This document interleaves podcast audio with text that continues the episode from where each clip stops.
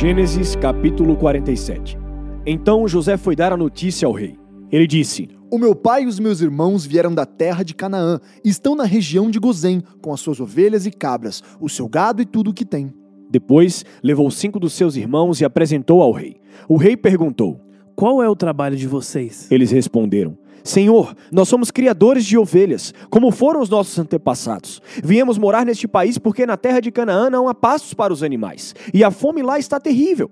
Por favor, deixe que a gente fique morando na região de Gozém. O rei disse a José: Agora que o seu pai e os seus irmãos vieram ficar com você, a terra do Egito está às ordens deles. Dê a eles a região de Gozém, que é a melhor do país, para que fiquem morando lá.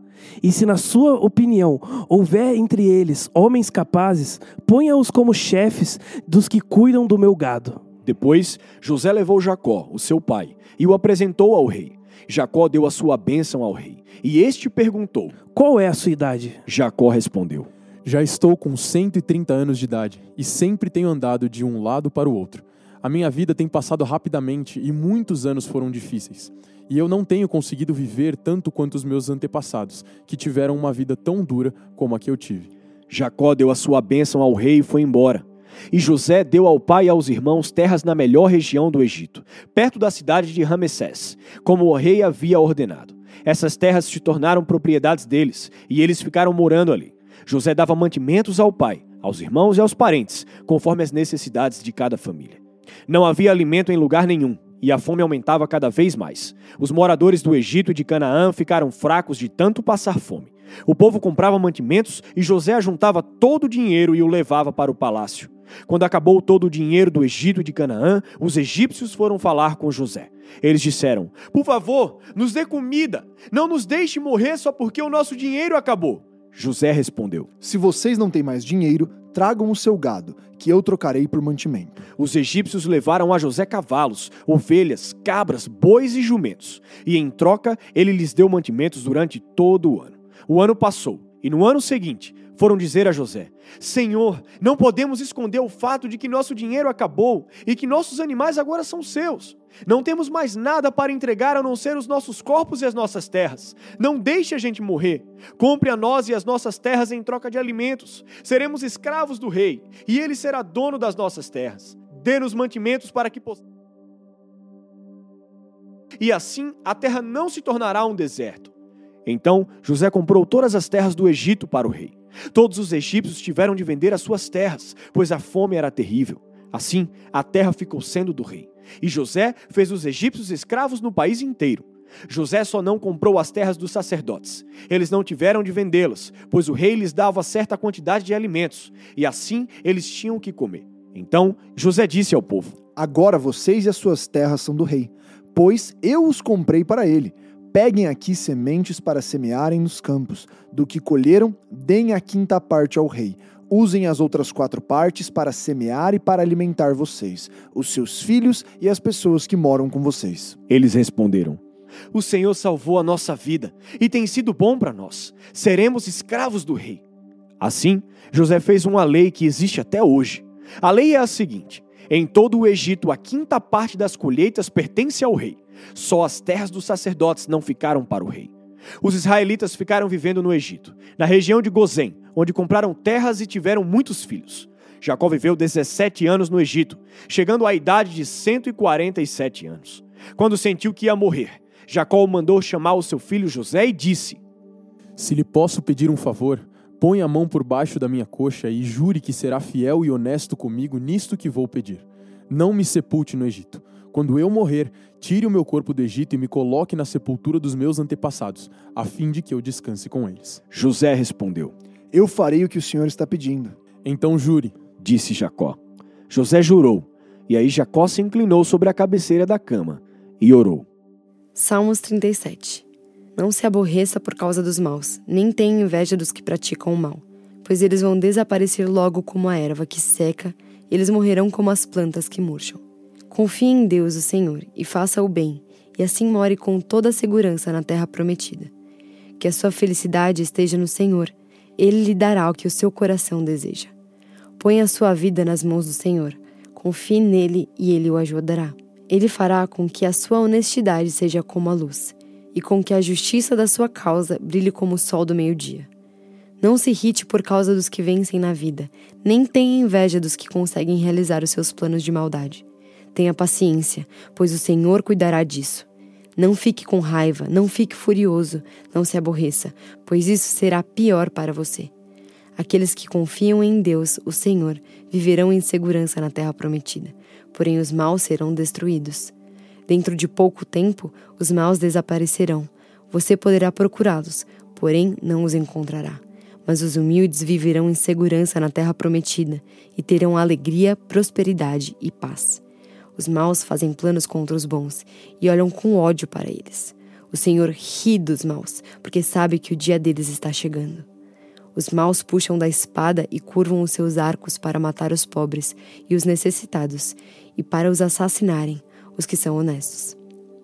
Mas os maus serão mortos pelas suas próprias espadas, e os seus arcos serão quebrados.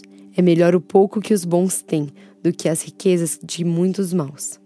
Pois o poder dos maus acabará, mas o Senhor protege os bons. Todos os dias o Senhor cuida dos que são corretos. A terra prometida será deles para sempre. Quando os tempos forem difíceis, eles não sofrerão e terão o que comer em tempos de fome. Porém, os maus morrerão. Os inimigos de Deus, o Senhor, desaparecerão como as flores do campo, sumirão como a fumaça. Os maus pedem emprestado e não pagam, mas os bons são generosos em dar. Aqueles que são abençoados por Deus viverão em segurança na terra prometida, mas os que ele amaldiçoa serão destruídos. O Senhor nos guia no caminho em que devemos andar e protege aqueles cuja vida é agradável a Ele. Se eles caírem, não ficarão caídos, porque o Senhor os ajudará a se levantarem. Fui moço e agora sou velho, mas nunca vi um homem bom abandonado por Deus, e nunca vi os seus filhos mendigando comida. Ele sempre é generoso em dar e emprestar, e os seus filhos são uma bênção. Afaste-se do mal e faça o bem, e você sempre morará na terra prometida, pois o Senhor ama aquilo que é direito e certo e não abandona os seus servos fiéis. Ele sempre protege o seu povo, mas os descendentes dos maus serão destruídos.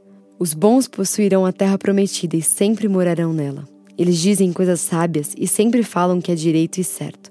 Guardam no coração a lei do seu Deus e nunca se afastam dela. Os maus espiam os bons e procuram matá-los.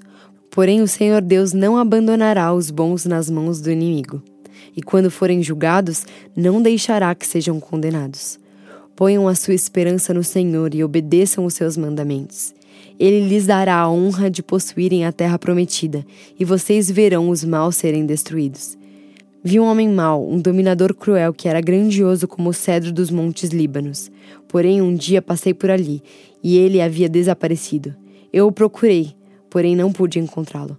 Preste atenção nos bons e observe os honestos, e você verá que as pessoas que amam a paz deixam descendentes, mas os que desobedecem às leis de Deus serão completamente destruídos e os seus descendentes desaparecerão. O Senhor Deus salva do perigo os que são bons e os protege em tempos de aflição. O Senhor os ajuda e livra, e porque eles procuram a sua proteção, ele os salva dos maus. Hebreus 2 por isso devemos prestar mais atenção nas verdades que temos ouvidos, para não nos desviarmos delas. Não há dúvida de que a mensagem que foi dada por meio dos anjos é verdadeira, e aqueles que não a seguirem, nem forem obedientes a ela, receberão o castigo que mereciam. Sendo assim, como é que nós escaparemos do castigo se desprezarmos uma salvação tão grande? Primeiro, o próprio Senhor Jesus anunciou essa salvação, e depois aqueles que a ouviram nos provaram que ela é verdadeira. Ao mesmo tempo, por meio de sinais de poder, maravilhas e muitos tipos de milagres, Deus confirmou o testemunho deles. E, de acordo com a sua vontade, distribuiu também os dons do Espírito Santo. Pois Deus não deu aos anjos o poder de governar o mundo novo que está por vir, o mundo do qual estamos falando pelo contrário, em alguma parte das Escrituras Sagradas alguém afirma: Que é um simples ser humano, ó Deus, para que penses nele? Que é o ser mortal para que te preocupes com ele? Tu o colocaste por pouco tempo em posição inferior à dos anjos. Tu lhe deste a glória e a honra de um rei e puseste todas as coisas debaixo do domínio dele. Quando se diz que Deus pôs todas as coisas debaixo do domínio dele, isso quer dizer que nada ficou de fora. Porém, não vemos o ser humano governando hoje todas as coisas. Mas nós vemos Jesus fazendo isso. Por um pouco de tempo, ele foi colocado em posição inferior à dos anjos, para que, pela graça de Deus, ele morresse por todas as pessoas. Agora nós o vemos coroado de glória e de honra por causa da morte que ele sofreu. Pois Deus, que cria e sustenta todas as coisas, fez o que era apropriado e tornou Jesus perfeito por meio do sofrimento. Deus fez isso a fim de que muitos, isto é, os seus filhos, tomassem parte na glória de Jesus, pois é Jesus quem os guia para a salvação. Jesus purifica as pessoas dos seus pecados e todos, tanto ele como os que são purificados, têm o mesmo Pai. Não se envergonha de chamá-los de irmãos, como ele diz: Ó oh Deus, eu falarei a respeito de ti aos meus irmãos, e te louvarei na reunião do povo. Diz também: Eu confiarei nele. E diz ainda: Aqui estou eu, com os filhos de quem Deus me deu. Os filhos, como ele nos chama, são pessoas de carne e sangue. E por isso o próprio Jesus se tornou igual a eles, tomando parte na natureza humana deles. Ele fez isso para que, por meio da sua morte, pudesse destruir o diabo que tem poder sobre a morte. É também para libertar os que foram escravos toda a sua vida por causa do medo da morte. É claro que ele não veio para ajudar os anjos. Em vez disso, como dizem as Escrituras, ele ajuda os descendentes de Abraão. Isso quer dizer que foi preciso que Jesus se tornasse em tudo igual aos seus irmãos, a fim de ser o grande sacerdote deles, bondoso e fiel no serviço a Deus, para que os pecados do povo fossem perdoados. E agora Jesus pode ajudar os que são tentados, pois ele mesmo foi tentado e sofreu.